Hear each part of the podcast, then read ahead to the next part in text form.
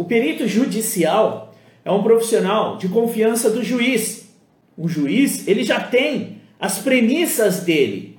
E se você demonstra um caminho que não está dentro da premissa dele, já era. A não ser que você já conheça o juiz, vocês acham que é fácil, que é simples conquistar a confiança de um juiz? Então muita gente vende, ah, perito judicial como se fosse algo simples pra caramba. Não é. Você vai primeiro conseguir a primeira nomeação para fazer o trabalho, o perito avaliar, o juiz avaliar, tudo isso e indo.